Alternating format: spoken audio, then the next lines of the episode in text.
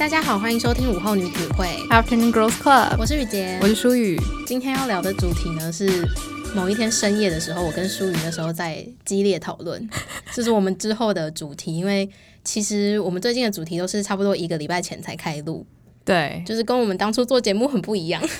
因为我们之前其实第一季有点算是我们全部都规划好，然后录完之后慢慢上的感觉，嗯。然后第二季的话，其实也是有一点边拍边播的那种暗档剧概念，嗯。但是最近是比较急一点点，对，因为我们最近都灵感枯竭。然后因为我们之前其实也有遇过几次灵感枯竭的时候，然后都是靠深夜的对话来激发灵感。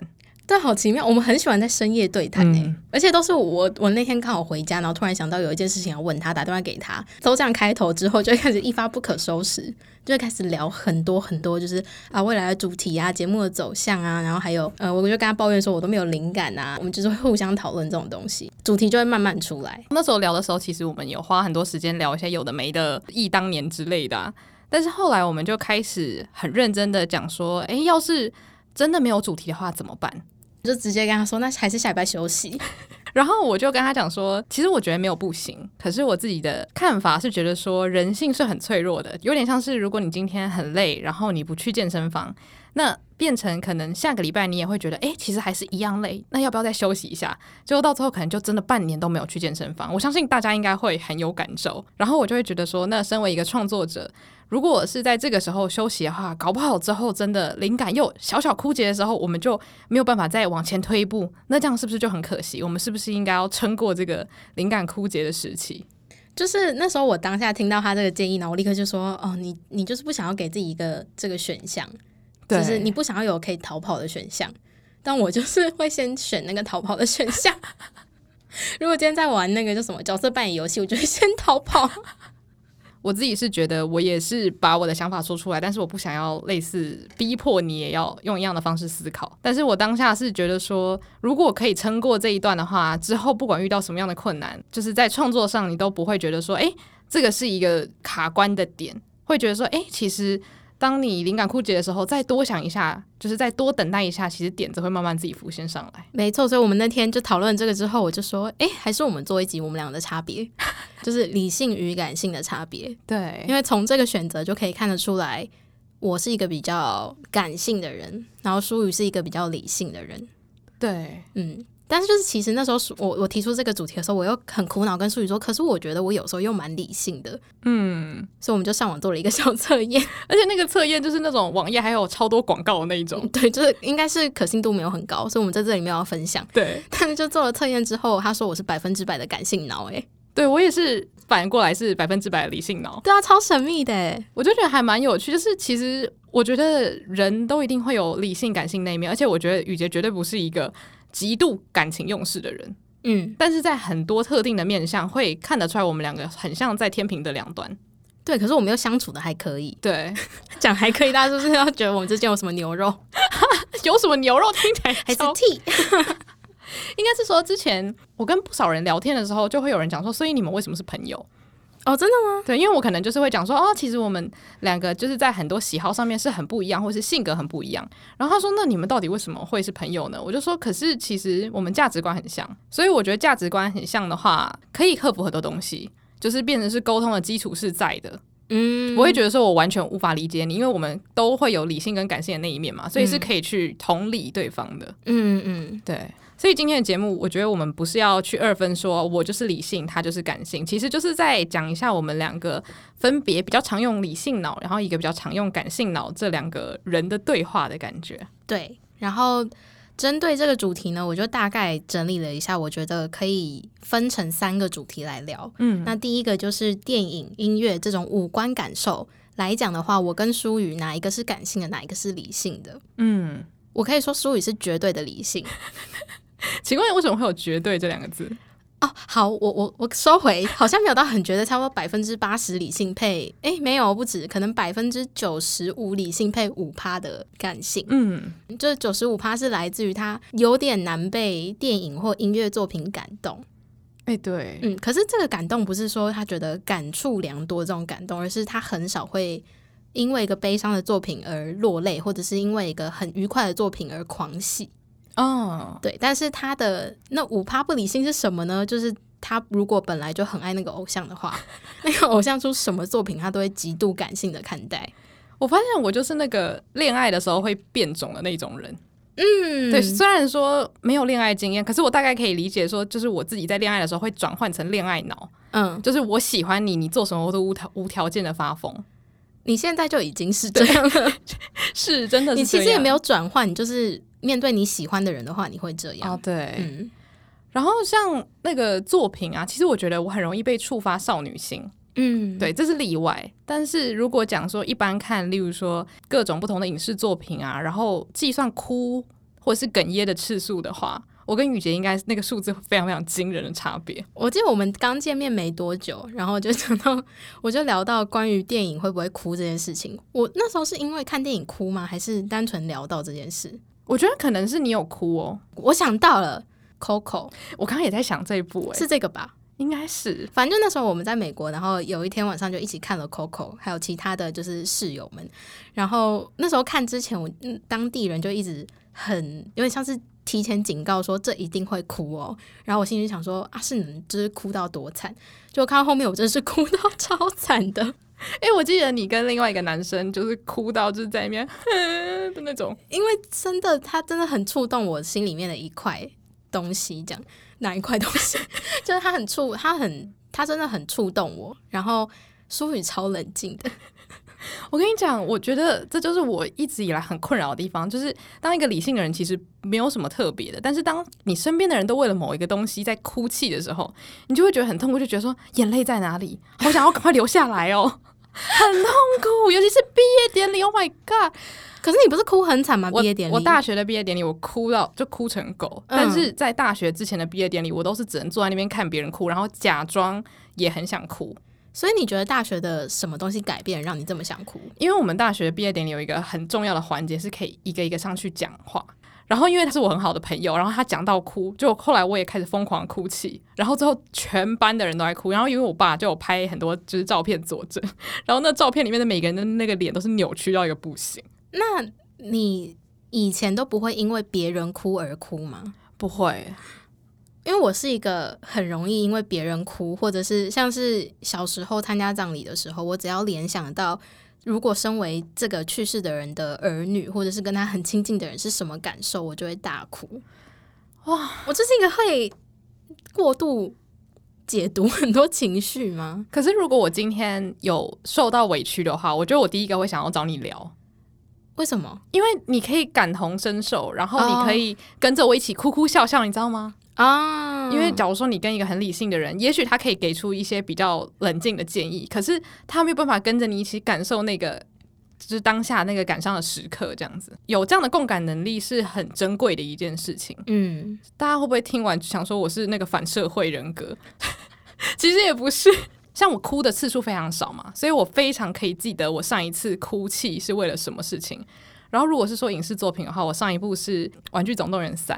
哎，我没有，哎，我有哭吗？《玩具总动员三》我好像反而没哭。诶，我跟你讲，我那天是哭到就是那个整件衣服要被我的眼泪给浸湿了。是哪里触动到你？就是到后面那个胡迪他不是想要离开他的那那一群原本的玩具，然后巴斯光年就在跟他就是要难分难舍的时候。我就突然觉得，我就觉得那很像是小孩要离开一个潮的感觉，然后父母的那种感伤，不知道为什么我就被心里触动一个很大的哭点，然后我就哭到完全没有办法收拾。那你觉得家人是你的软肋吗？是，因为我我自己长越大，家人就是我的软肋。嗯，就只要聊到家人相关的事情，我。必哭。我发现看爱情的东西，我很容易被快乐的地方触发，嗯，那种少女心的悸动。嗯。可是悲伤的地方，通常我都会想要快转，或是就是想说不要再虐待我了。但是我不会就是跟着一起流眼泪。嗯。但是我觉得这可能也跟有没有过相关的经历有关系。那死亡对你来说呢？死亡的话反而还好。对，所以你觉得你觉得你自己对死亡的观点是比较豁达的吗？我觉得有一点点可以这么说。然后比较容易触动我的，比较像是家人之间相处起来一些讲不出来的委屈。嗯，对，像之前我很容易被那个《请回答一九八八》给惹哭，就是会看到一些人生百态，我比较容易被这种无奈或者是感叹的事情给惹哭，这样子。好啦，你不是反社会人格，对，你你有人性的，而且你的 人性还蛮立体的。但是我的触动的点比较特定，应该这样讲。嗯，对嗯，我应该是很广的。嗯嗯，我自己觉得比较不会哭的是恋人分开的那个感受，就是因为我也没有相关经验的话，我觉得我现在还没有办法那么感同身受。而且我宠物的电影基本上我不会花钱去看，嗯，因为只要我知道它之后会死亡，我就会哭。嗯，我觉得我的触动点是死亡。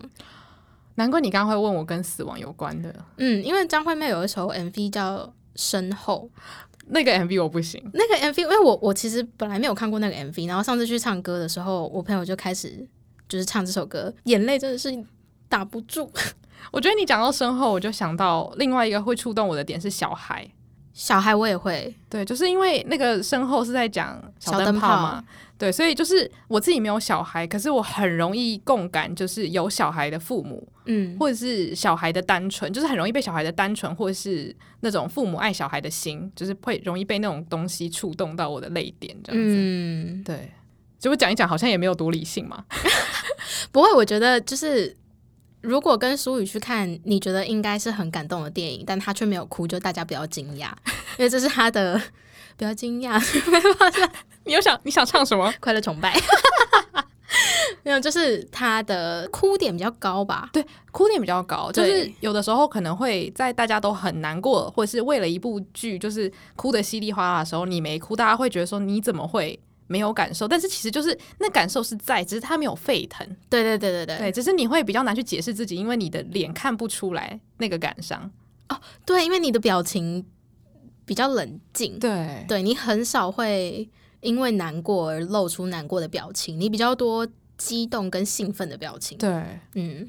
尤其是我觉得像毕业典礼这种时候，就非常困扰，因为你就是想要跟他们一起热血的做些什么，嗯，然后尤其是大家如果有在哭的话，就会抱在一起。可是因为你没哭嘛，你不能过去抱啊，然后你就觉得很难过，因为我也想要跟大家一起抱在一起。我们那个时候离开美国的时候，你有哭吗？没有。哦哦，对对对，我那时候就想说，我边大哭边想说好冷血，你知道我很痛苦，想说哇好干哦，没有眼泪哎，没有，可是我懂你的那个啊，因为你你并没有觉得之后不会再跟那些人联络。对对，就是因为我我自己像是分离的时候很容易哭或感到哀伤，就是因为我觉得要再联络这些人很困难，所以我感到哀伤。可是其实现在如果再让我放回那个处境的话，我可能也不会哭。嗯嗯。那下一个部分要聊的是购物跟金钱使用方面。嗯，谁是理性脑跟谁是感性脑？我记得之前我们在聊那个跟购物相关的物欲那个吗？对对对，降低物欲。对，我们就有聊过说。我们在花钱上面，就是愿意乱花钱的地方是完全不一样的领域。对对对。然后你，我记得你是说在食物方面你很大方，对不对？食物我比较大方，对。然后像我的话，就是衣服跟彩妆用品。那我先问一个，就是比较一般，大家会觉得说啊，这个购买行为很不理性。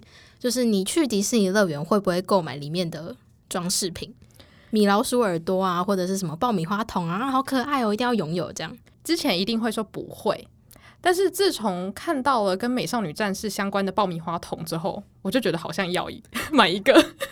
因为这个针对这个问题，我是百分之百不会。所以你如果去了迪士尼，你完全不会想要带一个小头饰，或是带一点东西回家吗？没有。我那时候去迪士尼，我去美国迪士尼的时候。我完全没有买任何纪念品啊！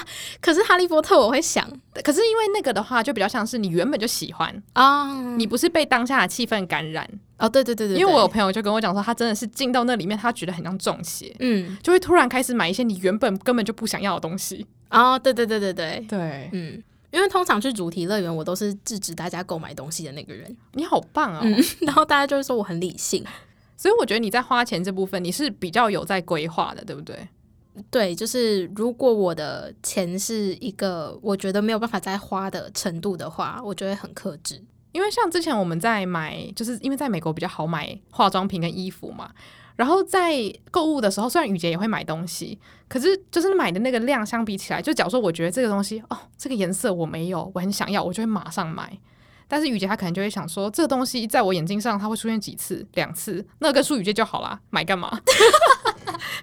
他就不会失心疯。对，这个东西我真的很理性，就是我购买不管衣服、化妆品，呃，比较消耗类型的东西，我都会很认真的思考我会用到它的次数。但是针对就是食物的话，我就想说它好不好吃，它看起来很好吃，那我要吃。所以这我觉得对食物你会打开那个最不理性 max。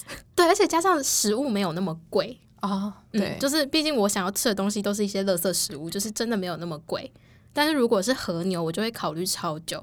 但是我那时候我去年去京都玩的时候，呃，我还有去神户，神户就是要吃和牛嘛，但我最后没有吃，我吃不下去，太贵了。居然到底多贵？差不多三千到五千台币中间，你可以吃一克和牛的铁板烧套餐。但是我朋友就跟我说，和牛很少，就是可能才切个六块左右吧，然后其他就是一些配菜什么的。哦，我就觉得感觉不值那个价钱，虽然我知道它应该很好吃。哎，那我觉得你的理性脑是非常积极的在抓住你的。我就是标准的会花小钱的人，嗯，但是我就是存不到钱，因为我就是一直花小钱。哎，我就是常常花大钱的那种人。那你觉得你有存到钱吗？我觉得我有哎，可是这样讲感觉好像有点太那个了。但你会存小钱花大钱？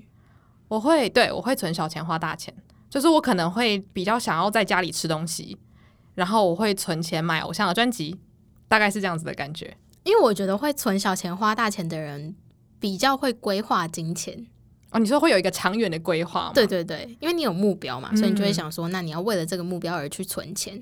就是我后来开始工作之后，我的目标就是出国玩，所以我会比较有克制在存钱跟花小钱的次数上。嗯，对。但是以前学生时期还没有自己赚钱的时候，就会比较容易花小钱。嗯。嗯而且后来我自己的想法是，会想要有意识的把金钱拿去买让我快乐的东西。嗯，因为以前可能比较就是小时候会拿小钱去买一些其实只会让你当下十分钟很快乐，可是之后对你来说没有特别意义的事物。例如说在大创乱买东西。嗯，但是如果我说我存了一个钱买一个我真的非常非常喜欢的眼影盘，然后每次用到的时候都觉得天哪，买这个东西真的太值得了。嗯，我就会觉得这个钱花的。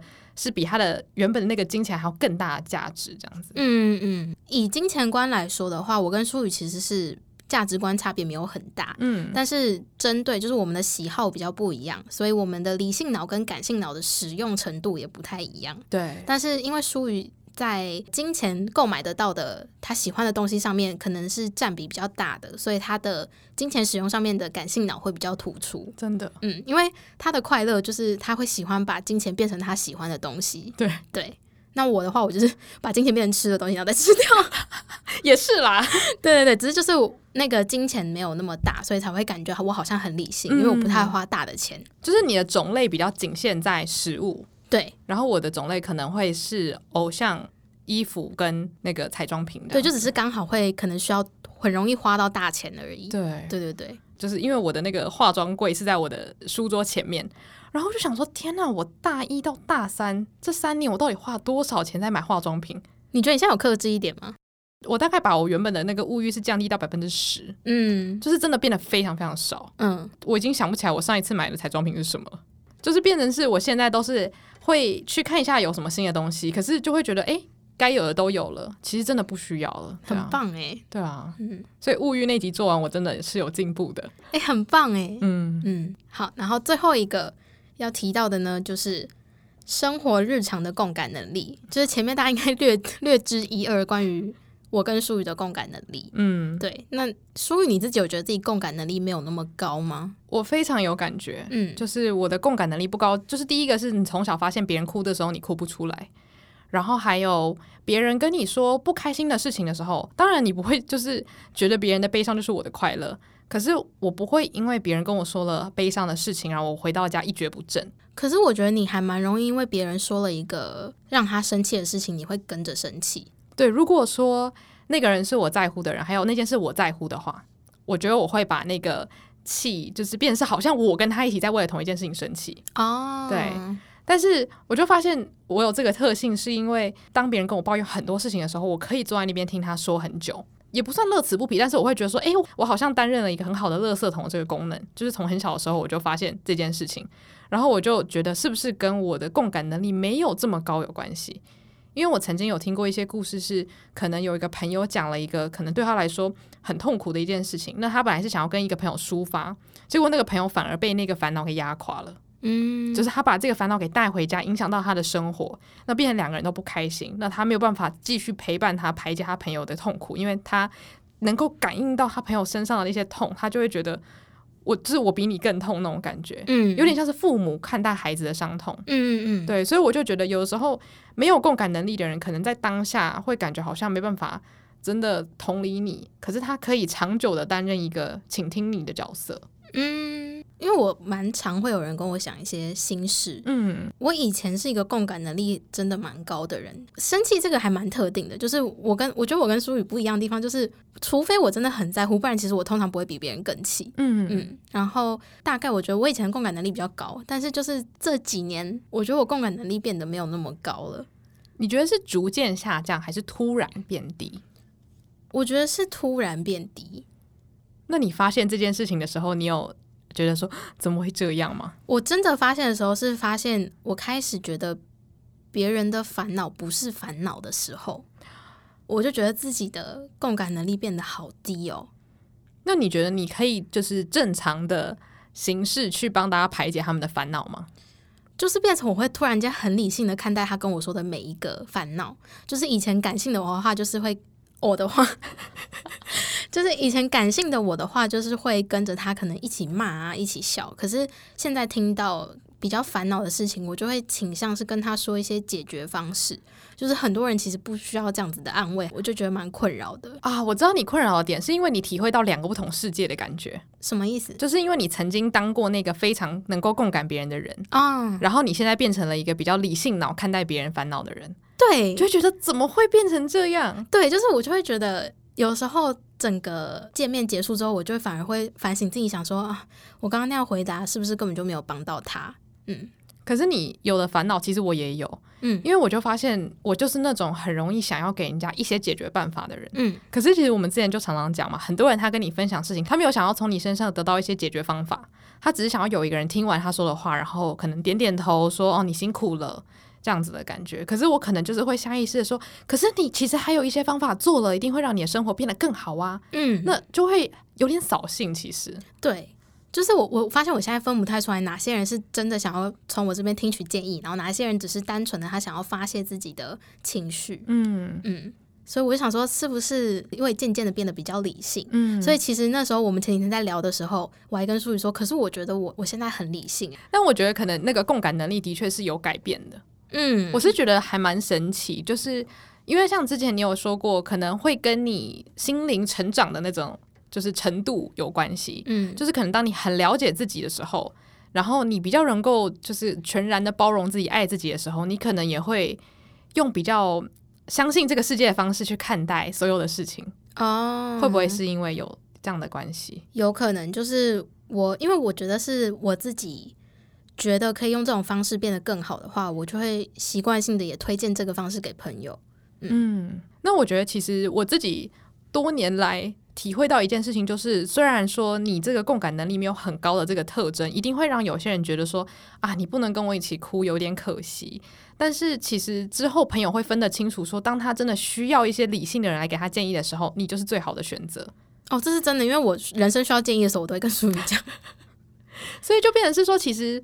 理智的朋友，他是能够判断的出来谁是什么烦恼该去找的对象，因为你不可能每一件事情都跟同一个人讲嘛。嗯，这样子的话，那个人他可能负担也是蛮重的。那你会烦恼说，为什么他最近都不跟我分享这一块的心事吗？我以前会，嗯，就是我以前可能会觉得说，好像有些人他有一些比较呃特定的烦恼的时候，他会去找别的人。但是后来我就觉得说，其实搞不好我也没办法帮他解决什么，那我为什么要这样子庸人自扰？觉得别人什么事情都要来找我聊，嗯，对。后来就觉得说，其实他愿意把特定的事情告诉你，就代表他相信你，对。所以就觉得说，其实没有关系，朋友愿意跟你分享一部分他的人生，就还蛮珍贵的了。那刚刚我们分了三个面向看待我们，就是看待不同事情的理性与感性的那个脑运用的部分。那我觉得我们现在可以带到我们这一集的算是一个灵魂的主题吗？就是《理性与感性》这本书，或是说电影，如果你有看过的话，那《理性与感性》它其实就是珍奥斯汀一本讲述两姐妹的小说嘛。那其实这两姐妹她们乍看之下，一个就是非常理性，她就是艾莉诺；然后呢，感性的话就是玛丽安。那这两个女生，她们虽然性格看起来完全不同，可是，在故事进展的时候，你就会发现，她们其实展现出各种理性跟感性的综合。就例如说，像是我一直都觉得那个姐姐的个性跟我非常像，就是她暗恋别人的时候，她会就会极力的把自己的情绪隐藏，然后用最理性的方式处理大家的事情，然后希望可以变成一个有点像是大家长的概念。但是她后来发现，她再也受不了的时候，她就有点像是要爆发，然后很像那种内伤过度的女生，就突然觉得说，这就是我啊，就是我很常会因为想要当一个理性的人，想要遵从一直以来的自己，或是觉得哭，感觉就是一个非常脆弱的表现。但是后来我就发现，其实你看到这个角色到最后他内伤，他真的把情绪泄露出来的时候，他身边的，比如说最好的妹妹，才知道说啊，原来你一直以来都很痛苦，我都不知道诶。所以我就觉得，其实从这本书我们也可以看到说，其实我们两个也是算是理性与感性的综合体。对，就是像书中的玛丽安这个角色，就是比较感性的嘛。从书的前半段都可以看得出来，玛丽安是一个很容易受到情绪影响的人。就是她今天对爱情的憧憬啊，或者是她对家人的热爱，这种都是她感性的一面。但是到书的后半段，当姐姐开始转向比较感性面向的时候，玛丽安又突然间变成一个很理性的人。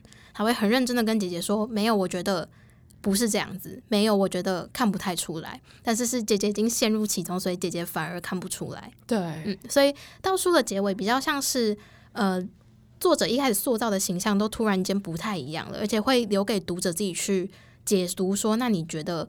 那这两个人到底谁才是真的理性，跟谁才是真的感性？嗯，但是其实你思考到最后，就会发现他们两个都是感性跟理性的综合体。对对，就是其实我们每一个人都是这样子的。对，所以我觉得像这本书就是一个很好，我可以拿来提醒自己的范本。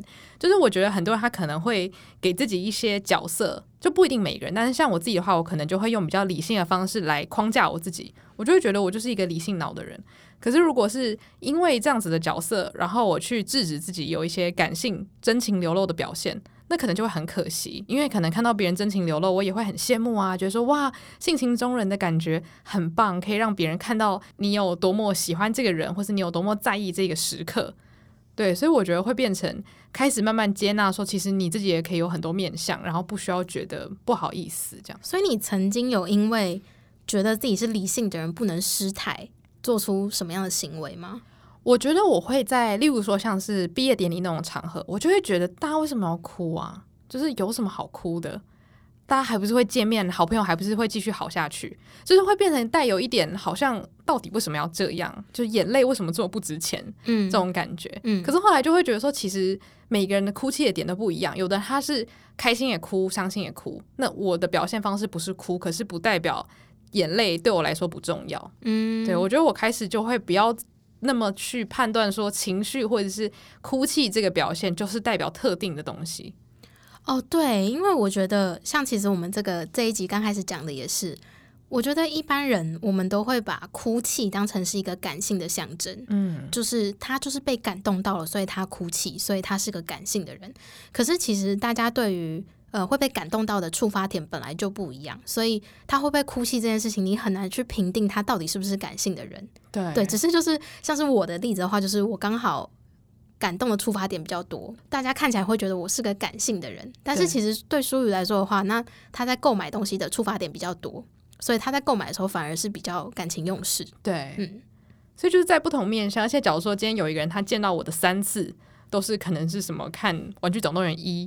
我是玩具总动员三，就是在我刚好大哭的时候，他搞不好可能也觉得我是一个非常感性的人，嗯，所以真的是我觉得这些东西是不断在流动的。其实今天一开始感觉好像是有点二元分配，嗯，但是其实我觉得到最后是要讲说，我们两个都会因为不同的生命经验，慢慢发现自己隐藏的一些面相，这样子。嗯，就像苏宇讲的，很重要是，你不要被这个二元分配的名词给困住，就是。很多时候，大家面对不一样的事情，本来就会有不一样的反应，对，所以没有人是绝对的感性，也没有人是绝对的理性，对。那今天聊到最后呢，其实有一个蛮兴奋的事情要跟大家分享，就是我们有一个新单元，对，这个新单元就是来自于刚刚提到《理性与感性》这个这本书，还有我们之间的个性这件事情来做的发想。对，我觉得有一个很有趣的意识，就是这件事情其实是在我们去台南玩的时候，雨杰在我们疾行在台南市区的时候说出来的一个想法。我是那时候讲的哦。对，然后我就觉得哇，这想法真的太酷太赞了。然后那天我们在深夜聊天的时候，我就跟他提到说，这个企划我们要不要把它拿出来使用？然后他就说：“哎，这谁想的？好赞的企划！” 然后我想说：“你在跟我开玩笑吗？你想呗。”我觉得很好笑，就是好几次我可能深夜跟舒宇聊天，或者是讲完一些我的想法之后，我后来就会忘记，然后淑宇在某一天就会突然提醒我，然后我就想说，嗯，这个计划很棒哎，不小心开始就是自我崇拜，就是有的时候是计划很棒，有的时候是我不小心完全忘记我们可能有约好要访问谁，这种、oh. 就是其实很抱歉造成 淑宇的困扰，就是我真的有我我的记忆有点问题。但我觉得这很好笑。如果你自己就是在忘记之后也觉得好的话，那应该就真的好。嗯、谢谢。那你要不要来介绍一下这个单元？好，这个单元就是套句书语在大纲里面写的，就是有点像是张惠妹跟阿密特的概念，就是我跟舒宇会化身成为《理性与感性》里面的艾莉诺跟玛丽安。听众来信的时候，我们化身这两个角色，来用理性脑跟感性脑去回答。嗯，应该是说我们平常在录节目的时候，大家应该可以听得出来，我们两个个性其实本来就比较不一样。嗯，对。那我觉得我们就可以用我们两个本身聊天的时候很自然有的特性，去回答大家可能信中有的反馈啊，或是疑问之类的。所以就是我们回信的时候，不会用绝对的理性，也不会用绝对的感性，但是会借鉴书中的两个角色去回应大家，就是舒宇跟我。我们两个不一样的人看这件事情不同面向的回馈。那我们现在的想法是可以用表单的方式，嗯，然后大家可以回应我们所有集数里面有聊到的各种议题，嗯，那甚至是你有什么故事想要跟我们分享，有什么疑难杂症，那我们当然不是什么专业的分析师，然后解惑师，但是我们可以用我们自己有的。一些生命体验来跟你回答，或是分享我们自己的想法，这样子。嗯，然后这个主题叫利诺与利安，是不是很可爱？我觉得很可爱。那这个单元呢，就是你可以署名，你也可以匿名，那真的是荤素不拘，就是欢迎给我们各种故事。但是如果是恋爱烦恼的话，我们可能只能乱回答。